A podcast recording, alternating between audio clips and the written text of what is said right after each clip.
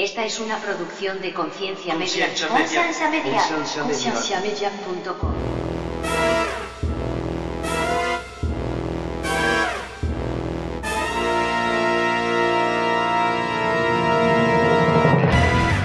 Prácticamente una es como un tema tabú que lo utilizan como para meterle miedo a la gente, ¿sí? O sea, Ajá. igual que igual que el tema del infierno, ¿sí? No tuvo más hijos, entonces siempre fue pura. Y José nunca la tocó. Es la hostia convertida en carne y el vino convertido en sangre, sin el uso de ningún, de ningún aparato mágico ni nada. Así tal cual lo creemos por fe y les podemos decir que es eh, un dogma de nuestra iglesia. Bienvenidos al programa de Conciencia, un programa que tiene como meta crear conversación y promover la autoeducación en las personas, enfocándose en preguntas y temas que por años han sido ignorados y vetados, y trayendo opiniones educadas y respuestas modernas a ideas tradicionales y pasadas de tiempo. Conciencia es una organización centrada en la existencia de Dios y en la necesidad de que las personas tengan las herramientas necesarias para poder defender aquello en que ellos creen.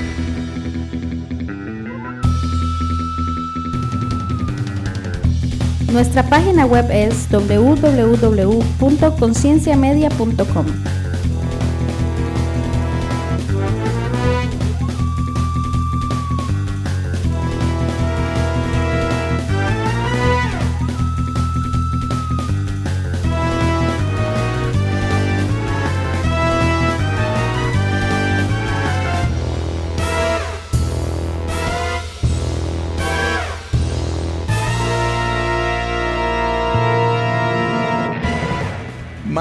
explíqueme algo entonces, porque, ok, yo entiendo todo lo que me está diciendo. Y, y sabe que, es más, voy a hacer una pausa aquí, porque le aseguro que deben haber varios oyentes que están diciendo, porque Andrés no pelea muchas de estas cosas. Porque Andrés no está refutando. Para que sepan, mi intención nunca fue refutar, mi intención era información. Quiero decir abiertamente que la mayoría de cosas que usted está explicando, del modo que usted las está explicando, tienen mucha lógica.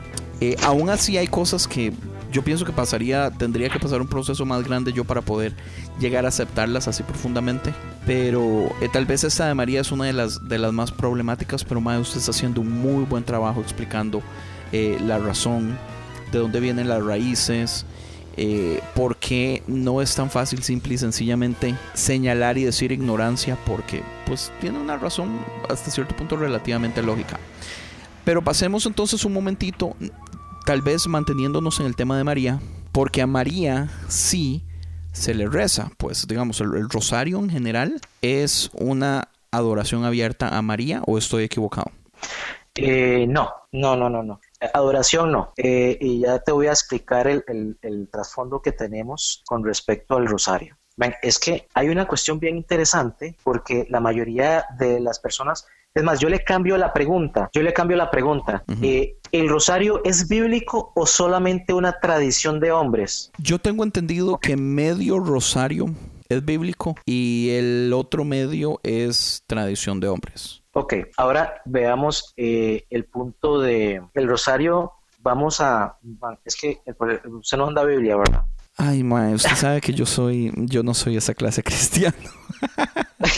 no, son mentiras, sí tengo una aplicación. Dígame. Lo, lo, cor- lo corché. Qué feo, Este, bueno, eh, el, el- el- el rosario consta de dos, de dos oraciones. Ajá. El Padre Nuestro, que lo podemos ver en la Biblia, Mateo 6, 9, 13, Sí, eso es bíblico. y gran parte del Ave María que está en la Biblia en Lucas 1, 28, 55 y Juan 2, 1, 11. Ok, esas, esas búsquese- quiero verlas porque nunca, nunca las he visto. Ok, eh, ok, entonces eh, yo voy a buscar acá también porque resulta ser, sucede y acontece que a veces uno de memoria, man, la verdad, se- sería como... Sería como ¿Cuál quiere que busque yo? Todas están pegaditas. Entonces, el, bueno, tenemos ya el Padre Nuestro, que ese sí es bíblico, eso es lo primero que se lee. Tenemos eh, gran parte del Ave María, entonces ahí es donde vamos a buscar en la Biblia la respuesta, por lo que yo al principio de la parte de este tema se lo dije, ¿no? Ajá. Es, es bastante larga, pero voy a buscar el punto exacto. El- vamos a ver. Ok, entonces Lucas 1,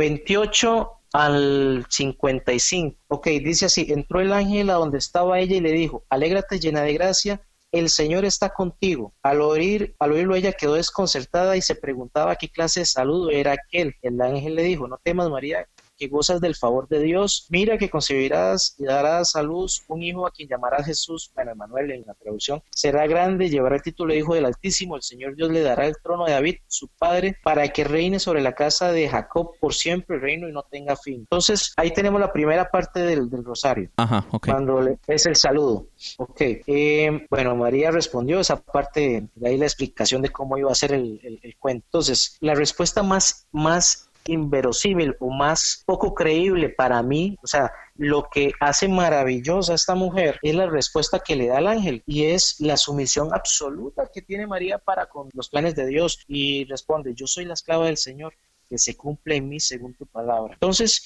eh, hay, hay una parte bien, bien, bien este, interesante ahí en donde ella acepta una voluntad sabiendo lo que eso significaba en aquel entonces, ¿sí? Porque si se daban cuenta, no iba a ser así como como tan tan tan jiji, o sea, le iba a ir de la patada. Sí, no, no era no era en el 2018 que la Nayeli quedó embarazada del Brian. Eh, eh, eh, ni es. y, va a tener a Brian Junior Maluma. exactamente, Daddy Maluma, Yankee. Qué playa. bueno, man, qué barbaridad. Ay, por favor. Ok, entonces vamos al punto más adelante. El mismo, la misma cita. Eh, en Lucas 1, pero ya nos vamos hasta 40 y 41, creo, 42. Eh, 42 es bendita tú entre las mujeres y bendito el hijo que darás. Eso lo pues, dijo Elizabeth. Eh, es, pero está en la Biblia como referencia. Entonces, ahí es la aceptación de que lo que está por venir no es, no es un hombre cualquiera. Es más, la traducción, podemos decir que la traducción, la traducción más popular este, sería bendita tú entre las mujeres y bendito sea el fruto de tu vientre. Jesús es lo que nosotros agregamos al final, que es lo que se escucha. ¿Por qué? Porque aceptamos que el fruto, ese fruto bendito, es Jesús. Eso yo para que me visite la madre de mi Señor. Le pregunto. Oh, oh, oh, oh, oh, ¿Cree usted que María tuvo más hijos? Men, yo, sinceramente, le voy a decir que en mi ignorancia le voy a contestar con un rotundo no. No tuvo más hijos, entonces siempre fue pura. Y José nunca la tocó. Men, yo creo que después de, José, de, la visión, después de nacer el niño en Egipto, eh, que brincaron para Egipto, dijo, mejor esta mujer ni la toco porque capaz si me llueve por allá arriba.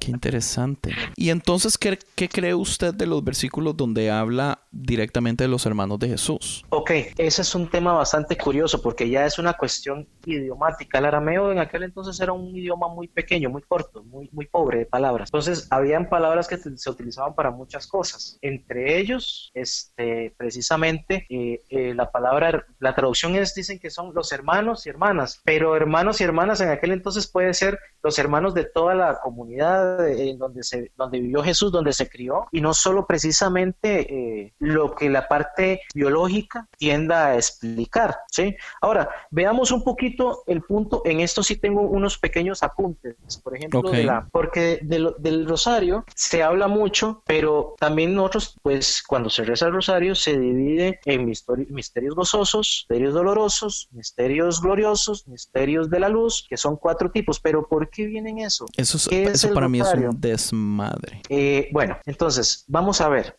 Eh, cada, cada, tipo de misterio tiene un día específico para, para, para recitarse o leerse. No me los pregunte porque no lo sé, ¿sí? Ya como bien anteriormente... Gracias a Dios hay algo que no sabe, huepucha. Madre, se me olvidó apuntarlo.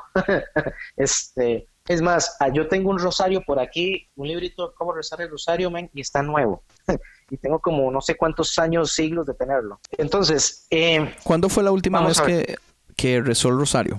Men, mm, yo creo que la última vez que rezé el rosario fue porque mi madre nos obligaba a rezar el rosario en la casa antes de acostarnos. ¿Usted tiene años de años entonces? Eh, sí, sí. Ah, Abiertamente lo admito, pero abiertamente también admito que soy un cristiano católico muy poco mariano. Ok, ok.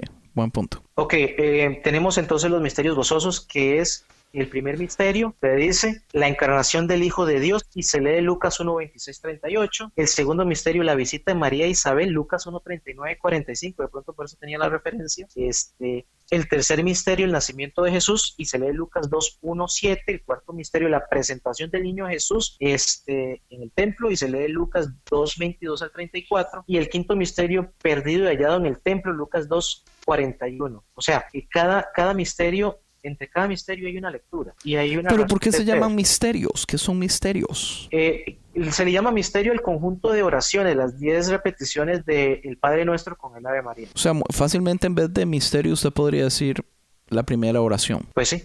Ok. Solo que escogieron Ahora, misterio por alguna razón. Eh, y esa es una tarea que tal vez me quede pendiente y pues buscaré para en otra ocasión.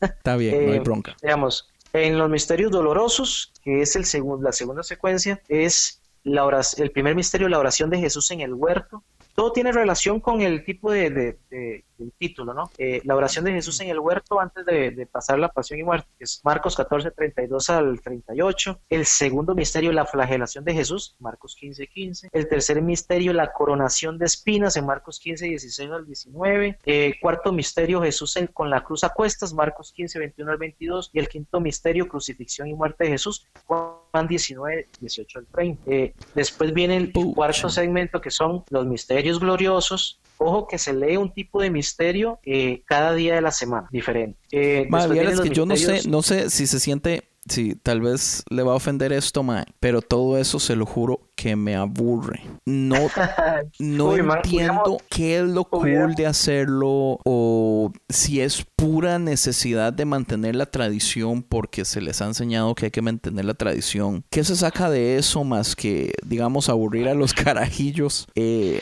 Ven, si usted me pregunta qué saco con eso, sinceramente no se lo puedo contestar porque ya como, es más, con lo que usted me dijo ya me, me salvó de contarle los otros, los otros. Ay, Mae, sí, no, no, me cuentes, no es necesario.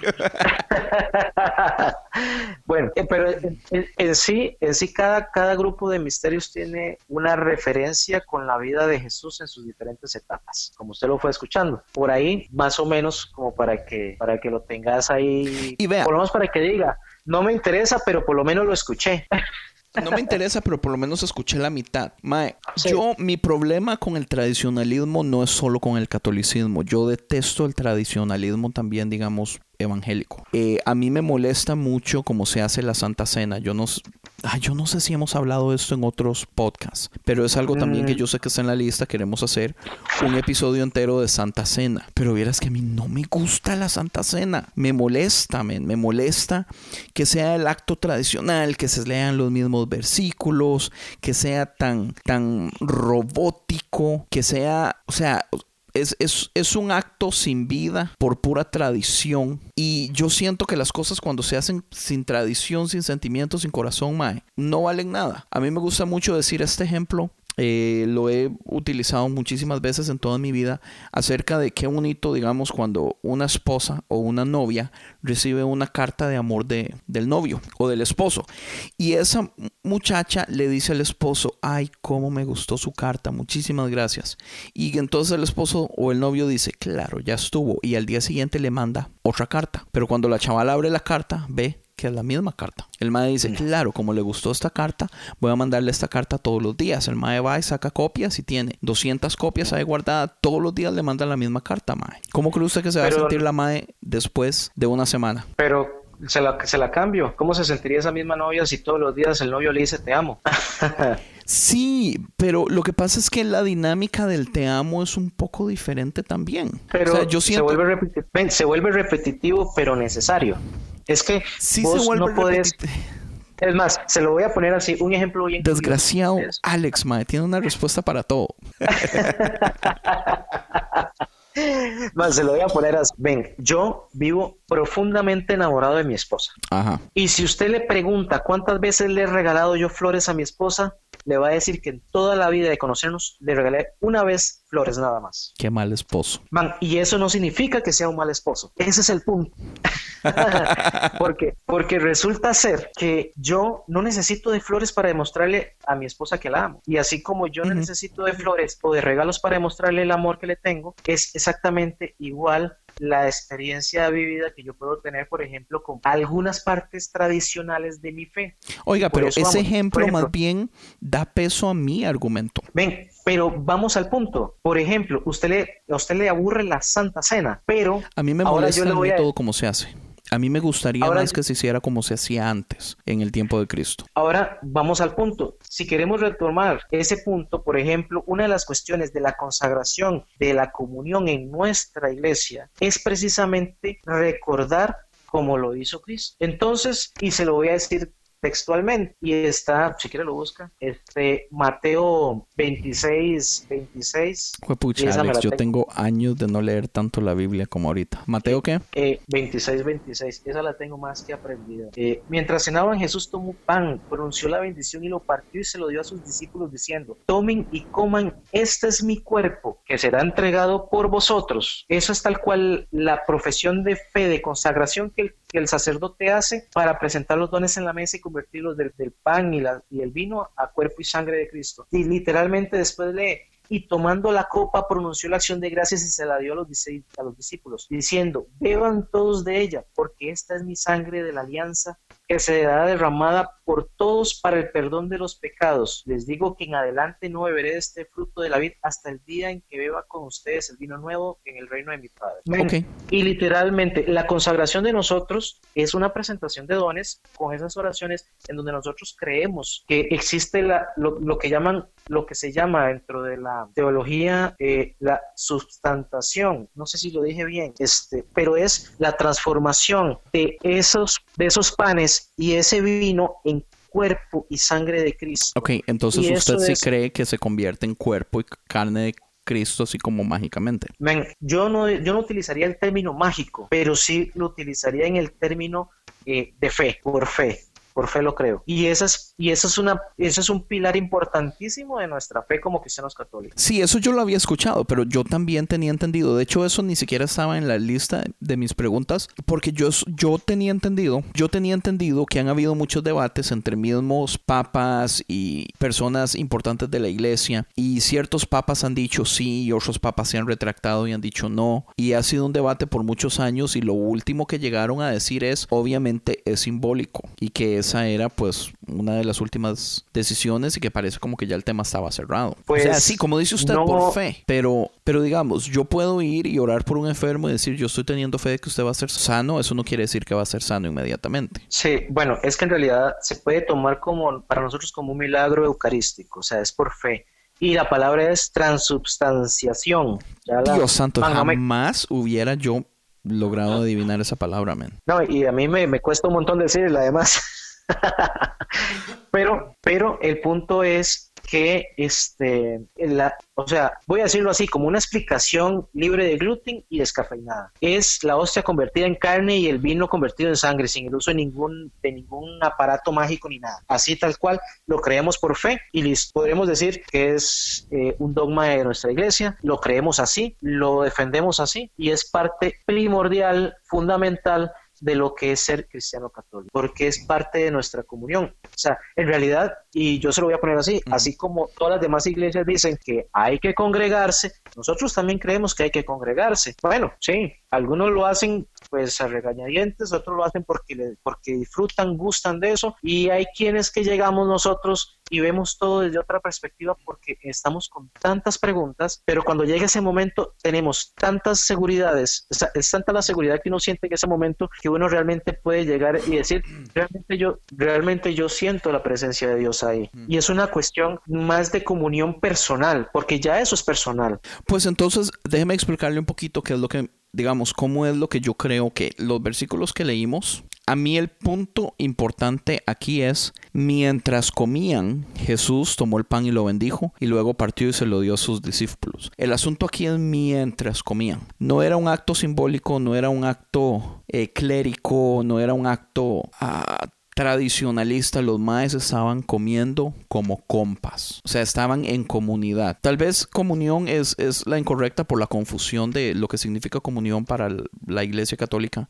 Yo lo que ando peleando desde hace años es comunidad. Comunidad, comunidad, comunidad, comunidad es el hecho de estar con la gente. El hecho de, de conocernos, de amarnos, de entendernos, de ayudarnos. De que es, eh, digamos, cuando Jesús dice, si no le diste de comer a aquel, si no le diste ropa al que estaba desnudo. O sea, e, ese era yo, la comunidad es Jesús. Entonces, sí, pero, yo desearía que la Santa Cena fuera, vamos a hacer pollo en salsa con arroz y frijoles y ensalada y fresquito frutas y nos vamos a comer todos ahí, digamos, en, eh, ponemos mesas y todos comiendo y ahí se quiebra el pan y ahí se toma el vino, todos como compas. Bueno, no es pero hay una, así tan mecánico. Hay, hay, hay, un punto muy curioso, este, y pasa por lo siguiente. Por ejemplo, eh, una, yo, bueno, yo te leí la traducción que yo tengo. Tengo otra traducción que dice hagan esto en memoria mía. Hagan esto en memoria mía significa que tenemos que seguir haciéndolo por la memoria de nuestro Salvador. Pero lo que usted me dice está bien.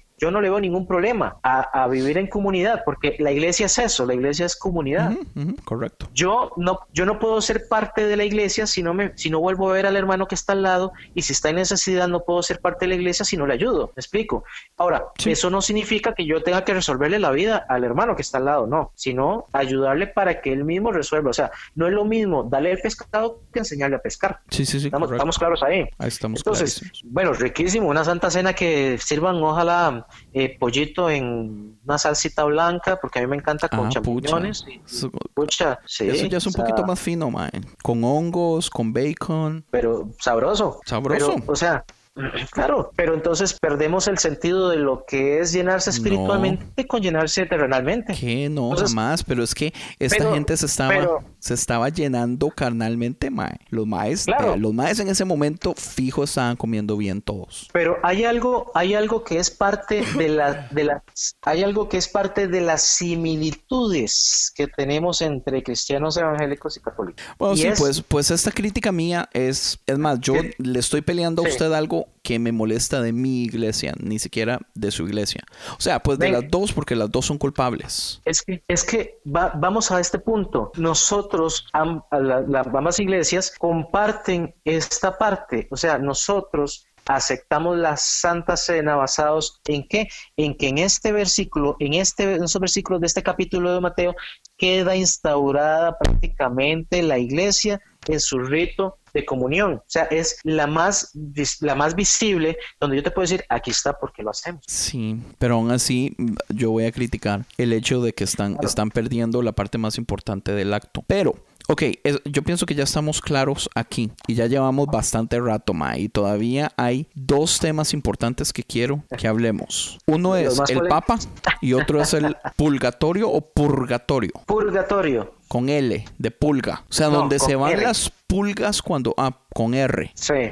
Yo creí que era donde se llevan las pulgas cuando se mueren. Ok, purgatorio. ¿Cuál quiere empezar primero? Empecemos con el purgatorio, porque con el Papa yo creo que va a ser un tema un poco más extenso. Ese, y yo le voy a ser sincero, eh, lo que yo le comentaba, es un tema tan extenso que es prácticamente, eh, con el tiempo que, que, yo tuve, prácticamente imposible de abarcarlo todo. Entonces quedé como investigando todavía un poco más, porque esa cuestión es bien interesante. Lo que yo le decía, uno encuentra opiniones de un lado, opiniones del otro, otros que sí, otros que no, otros que tal vez, otros que dicen defender una, un dogma, otros que dicen defender una doctrina porque, porque se les dio la gana, pero bueno. Eh, sí, El, problema de que la historia es la historia dependiendo quién la cuente y cómo la cuente. O sea, no hay, no hay una historia estática, sino que hay percepciones de historia y dependiendo de quién la escribió, pues la historia se ve de cierto modo. Es correcto, ¿no? Y no solo eso, la historia también se ve diferente de, quién de cómo la quiera entender la persona que lo recibe. Sí, correcto. E, entonces, no todos... Pero empecemos con el, con el purgatorio. Entonces... ¿Le parece a usted tal vez entonces, si quiere, dejamos el papado para un tema más adelante, ojalá ya con Tony, con Frank, y no tocamos al papa ahorita y lo dejamos tal vez como para un mes, mes y medio. Eh... Me parece, me parece bien. Ok, rato hecho. Entonces, eh, purgatorio. Y una pequeña pregunta para finalizar. Eh, después de eso, y, y listo. Después ya podemos contar chistes. Sí. Bueno, yo voy a verlo desde el punto de vista de lo que no enseña la iglesia, pero que sí está dentro del catecismo de la iglesia. ¿Ok? Dale. Porque resulta ser que el tema del purgatorio es un tema bien interesante, bien, bien interesante. Prácticamente una, ¿cómo se lo pongo? Es como un tema tabú que lo utilizan como para meterle miedo a la gente, ¿sí? O sea, Ajá. igual que, igual que el tema del infierno, ¿sí? Sí, Y yo, entonces ahí es donde vamos a ver. yo tengo Entonces, una que- relación, una relación de amor y odio con el tema del infierno. Esperemos que sea más de odio que de amor. Eh, sí, por ahí va el asunto. Bueno, la cuestión es que lo primero que vamos a mencionar es que tenemos pasajes eh, que hablan en la materia para nosotros claramente sobre la realidad del purgatorio, ¿sí? Y uno de ellos tal vez, y va, volvemos a lo mismo, Pablo otra vez metiendo el dedo en la llaga. Pablito este man. Pablo por todos lados sale, oiga, tema que usted quiera hablar de la iglesia y sale Pablo. Pablo es algo Sí. terrible. Y no man- solo sale Pablo, sino que sale Pablo con la respuesta más certera y, y lo más lógico. Man, es algo, es algo increíble. Por eso es que Pablito es Pablito. Clavó un clavito. Bueno, sí. El problema es que, puchino si los clavos por los clavos de Cristo. Uy, pues déjeme decirle que con el historial de Pablito, muy posiblemente clavó unos cuantos clavitos. Bueno, Tal vez no los de Jesús, pero eh, es- yo creo que ese man era como Johnny Araya con los adoquines, solo que el man tenía una fábrica de clavos. Todos los que no sean ticos no van a entender, pero resulta ser que Pablo eh, nos habla sobre el juicio y sobre qué pasará con aquellas personas que tuvieron fe y sirvieron a Dios, pero que su obra no fue tan buena, ¿sí? Entonces él lo explica así, vamos a ir a Primera de Corintios 3, 13, 15. yo creo que nunca en la vida hemos tenido un episodio con tantos versículos cristianos. Bueno, eso es terrible. ¿Cuál es? Primera de Corintios 3, 13, 15.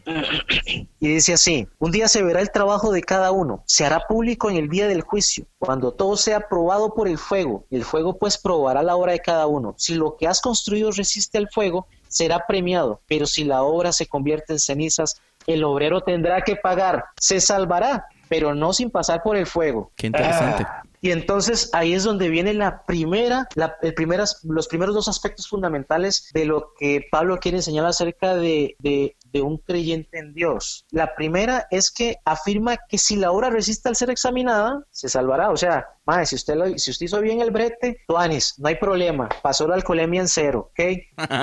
¿Experiencia? Pero, madre, viera que hace poco me hicieron una alcoholemia cuando venía yo de trabajar y venía yo manejando y yo sabía que había retén y yo por una de las salidas, pero yo, yo dije, voy a, y, y yo dije, voy a tomar esta ruta alterna para, para no pasar por el retén que siempre hacen en el mismo lugar. Ven, pues hicieron el retén por la ruta que tomé.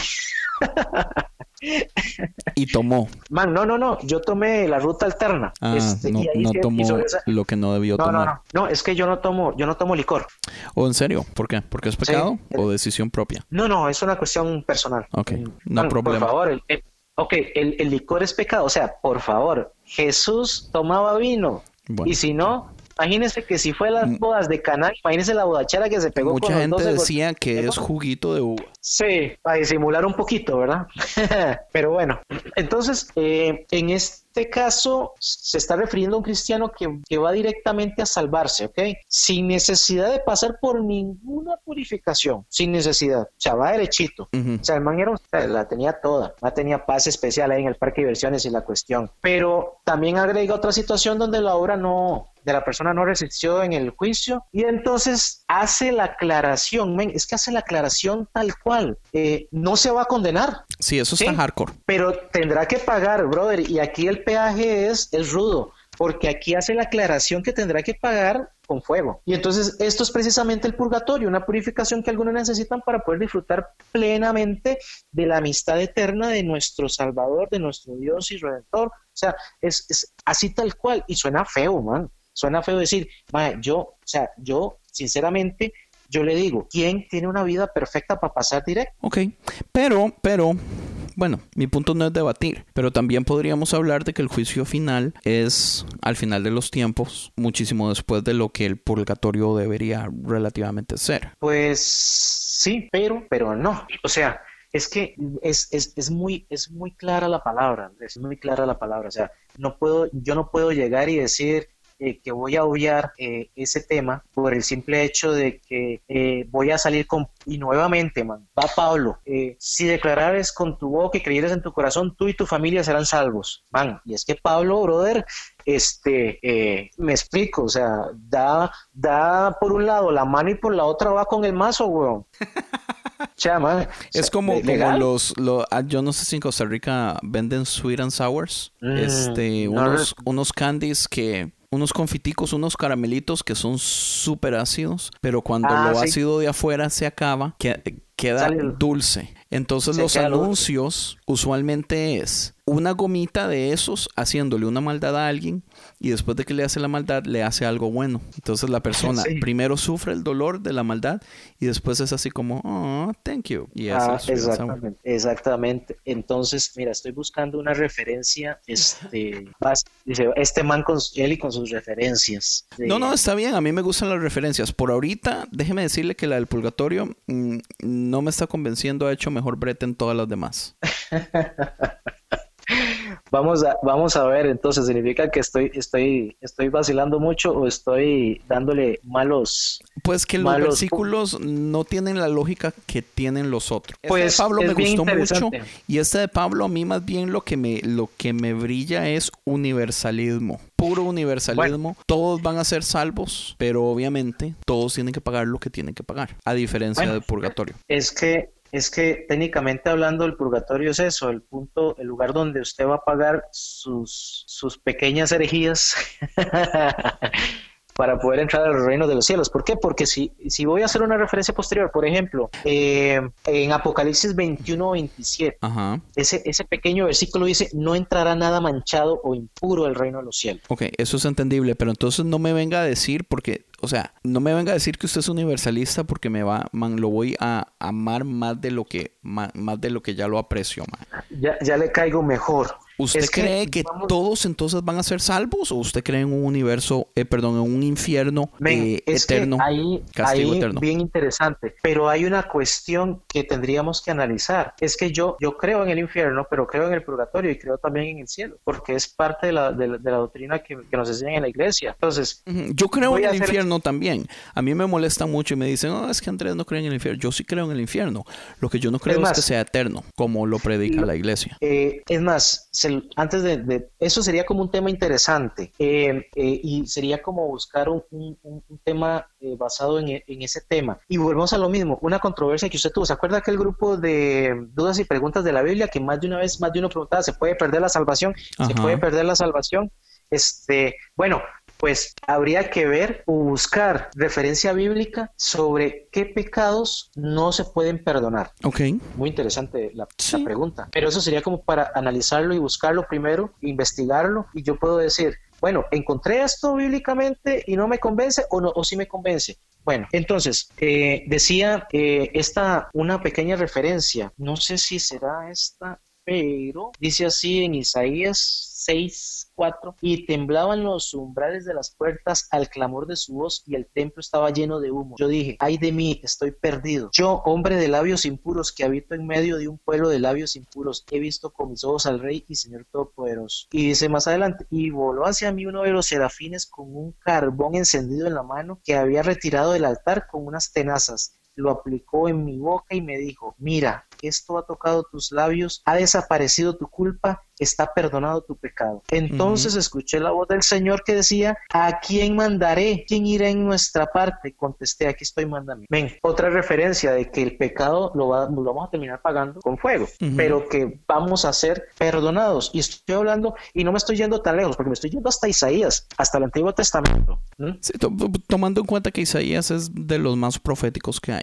Isaías, exactamente. Isaías es, yo creo que es la competencia lejana de Pablo, pero en aquella época Ah, pues, sí, no, sí. había, no, no había internet como para que se tiraran ahí con correíto los dos y la cuestión, pero man, los dos, mm, ay, los dos eran terribles. Entonces, eh, entonces un cristiano no puede entrar al cielo por tener una mancha o impureza, ni tampoco sufrir el castigo eterno. Claro que tendrá que pagar, o sea, es obvio, la palabra es, es clave y es clara, además, Eh, en esta vida o en la otra, y esto está escrito en la Biblia. Al que calumnia al Hijo del Hombre se le perdonará, pero al que calumnia al Espíritu Santo no se le perdonará ni en este mundo ni en el otro. Mateo 12, 32. Van, encontramos lo que yo le acabo de decir hace un instante. Primera referencia de que hay un pecado que no se perdona ni en este ni en el otro mundo. Léamelo de nuevo.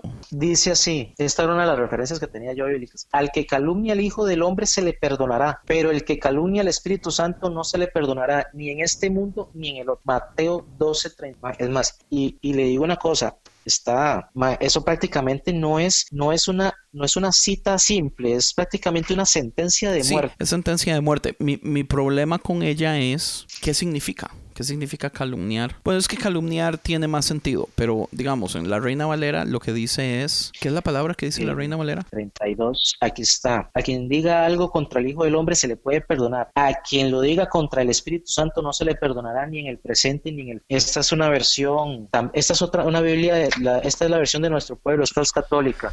Puedo, puedo, buscarla, puedo buscarla acá en, el, en la referencia de mi Biblia de estudio, que es esta cosa que tengo acá. ah, pues blasfemar, blasfemar contra el Espíritu Santo. Ok. So, calum Vamos a ver. calumniar, hablar en contra, blasfemar.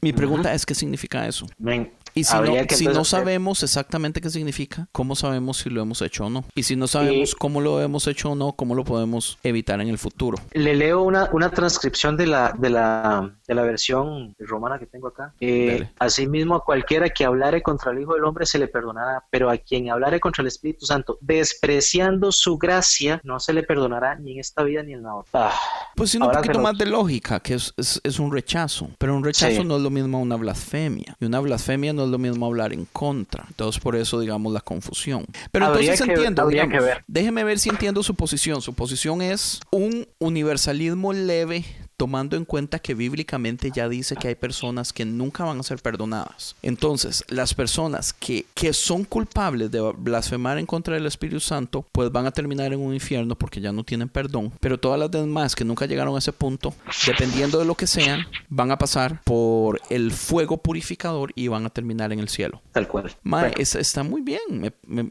o sea, no me parece mal. Mi única crítica a esa idea sería el que si no sabemos qué es blasfemar, ¿cómo podemos saber que no lo hemos hecho? ¿Y cómo podemos evitarlo? Pero aparte de todo Pues- eso, no, no me parece tan mala idea. En, en- en esta época, en esta época es un hilo muy delgado, porque así como yo puedo inventar eh, un cuento de una persona, ya puedo hacerlo igual. O sea, ¿me explico? Pues mae, Entonces, vea, en, en los memes que pongo yo en Facebook y en Instagram, yo he, yo he encontrado muchos que son muy vacilones, que es acerca de Jesús y Ajá, de mae. María. Yo he visto, yo he visto Y- un montón y bueno, Y son, y usualmente tiene que ver con una paloma y una, una palomilla pervertida. la palomita buena onda. La, ah, buena onda es, mae, que más bien es, es una palomilla cabroncilla, mae, porque es- se manda a María. Y el chiste siempre va por ahí. Todos los memes que tienen una palomita tienen que ver con, con José y con María y, y- ¿entiende? O sea, eso yo pienso, eh, esos, yo creo que yo nunca he puesto ninguno de esos porque yo digo, pucha, esos son un poquito fuertes. En, Eh, en realidad sí, porque ya estamos Ya estamos hablando del Espíritu tema Santo. bien, sí, eh, es un tema bien, bien hardcore. Lo que pasa con eso es que, vuelvo y repito, lo que yo estaba diciendo un instante, a veces ese, esa línea es tan delgada que no la, no la sabemos discernir y es muy fácil pasarla, ¿sí? Pero volvemos a lo mismo, o sea, ¿lo hacemos conscientemente de que lo estamos haciendo o es mera ignorancia? volvemos al punto inicial, o sea, yo sé que por ignorancia muchas veces hay mucha gente que comete errores eh, en su manera de vivir la fe, pero no es culpa de ellos, o sea, no es algo que lo hagan premeditadamente. Entonces, ahí es donde vamos a la parte de que hay pecados que son perdonables y que tendrán que pagar por el fuego para entrar, porque el cielo no puede entrar nada manchado, nada impuro, póngale el adjetivo que quiera. Más sin embargo, cuando uno es eh, conocedor, podríamos utilizar el término conocedor de la palabra y ya tiene formación la cosa, porque las condiciones del contrato a usted ya le cambiaron en ese momento. Y ahí no es que vayamos a ir al Antiguo Testamento, porque si vamos a, a regirnos por la ley, si por la ley vamos a ser juzgados, brother, nadie pasó, pero oiga, no llega pero ni al purgatorio, todo el mundo derecho. Ujú. Así, así de fácil. Pero podríamos decir que cuando Dios cierra la puerta siempre abre una ventanita. Bueno, pues no es algo que diga que ya no fuimos todos derechito. O sea, tenemos siempre la opción de alcanzar nuestra salvación. Y volvemos a lo mismo, Pablito, man. Yo, yo siempre, y, y voy a, a hablar del caso del, del primer, la, la- ya dije nada, de la primera cita que tiene que ver con Pablo. O sea, en, en una, es, una, es una opinión personal ya esto, que, que más que un, un, lugar físico, el purgatorio es un estado de vida temporal para la persona que muere en gracia de Dios, pero imperfectamente, ¿ok? Imperfectamente purificada, ¿sí? Y mediante ese sufrimiento a través del fuego es purificado para disfrutar plenamente la presencia de Dios. O sea, no es que vamos a decir que, que- que todos los cristianos, eh, habrá sus excepciones, que, que sean perfectos y sean santos y vivan su vida en gracia perfecta y absoluta y comunión con Dios. Y habemos algunos que somos cristianos católicos promedio que pues tratamos de, de conocer más lo que Dios quiere de nosotros y buscamos esa misión para poder decir, bueno, envíame a mí, pero mientras tanto, pues seguimos en este, en esta controversia, por decirlo de esta manera, buscando ese punto. Dios sabe en qué momento. Y para muestra un botón, podemos mencionar a Jonás, no quería, pero Dios dije, me lo llevo y me lo llevé, así tal cual. Bueno, es, es, es innegable. Entonces, yo, yo puedo decirle que, que no es una cuestión de si, de si soy bueno o malo, es una cuestión de si quiero aceptar su gracia o no. Ajá. Lo, lo demás por añadidura. Ma, está perfecto.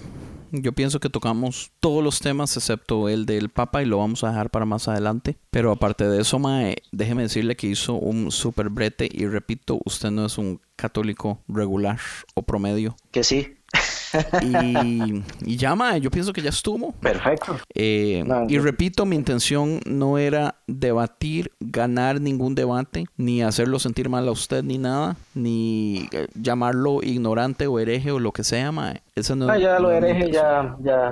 Lo de hereje, sí, lo de ya- hereje yo pienso que somos ya- ya varios culpables. Pero sí, mae, entonces di, yo, yo pienso que ya estuvo, Alex, mae. Man, excelente. Yo, la verdad, súper contento de la invitación, Andrés. Esperando, pues, que ojalá haya despejado algunas dudas. Pues vuelvo y repito, no era una quema. cuestión, ya usted lo dijo, no era una cuestión de que fuéramos a hacer un debate a ver quién ganaba. El caso, pues, la idea mía era precisamente, era totalmente la que teníamos en mente. o sea, Sí, sí, sí. Es aclarar, aclarar dudas de, de cómo vive un cristiano católico, en qué cree un cristiano católico. Y bueno, yo espero que haya servido como para que tengan una referencia y, y- y tengan claro que, bueno, muchos es, también disfrutamos de nuestra fe. No de una manera tan extremista, fanática, porque es que ese es el punto. Yo siempre he pensado que los extremos son siempre malos. Yo opino Y- exactamente lo mismo. pero que es importante conocer nuestra fe y de dónde venimos. O sea, siempre es importante. Es una cuestión que no solo es en la iglesia cristiana católica, es en todas las iglesias.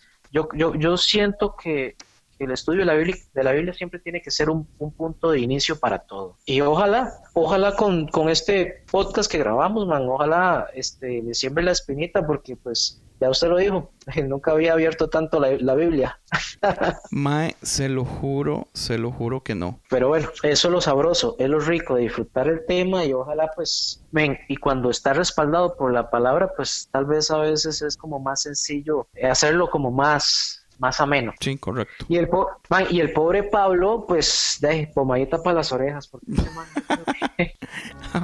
sí, puedes rajar. Mae, Alex, muchísimas gracias, Mae. En serio, ha sido un placer. Me he divertido demasiado. Eh, Este episodio, Mae, ha sido fenomenal. Y ya para la próxima, definitivamente con Tony y con Frank. Perfecto. Ahí un saludito nuevamente a Tony y a Fran, que esperamos que les haya gustado mucho el asadito que se fueron a comer. Sí.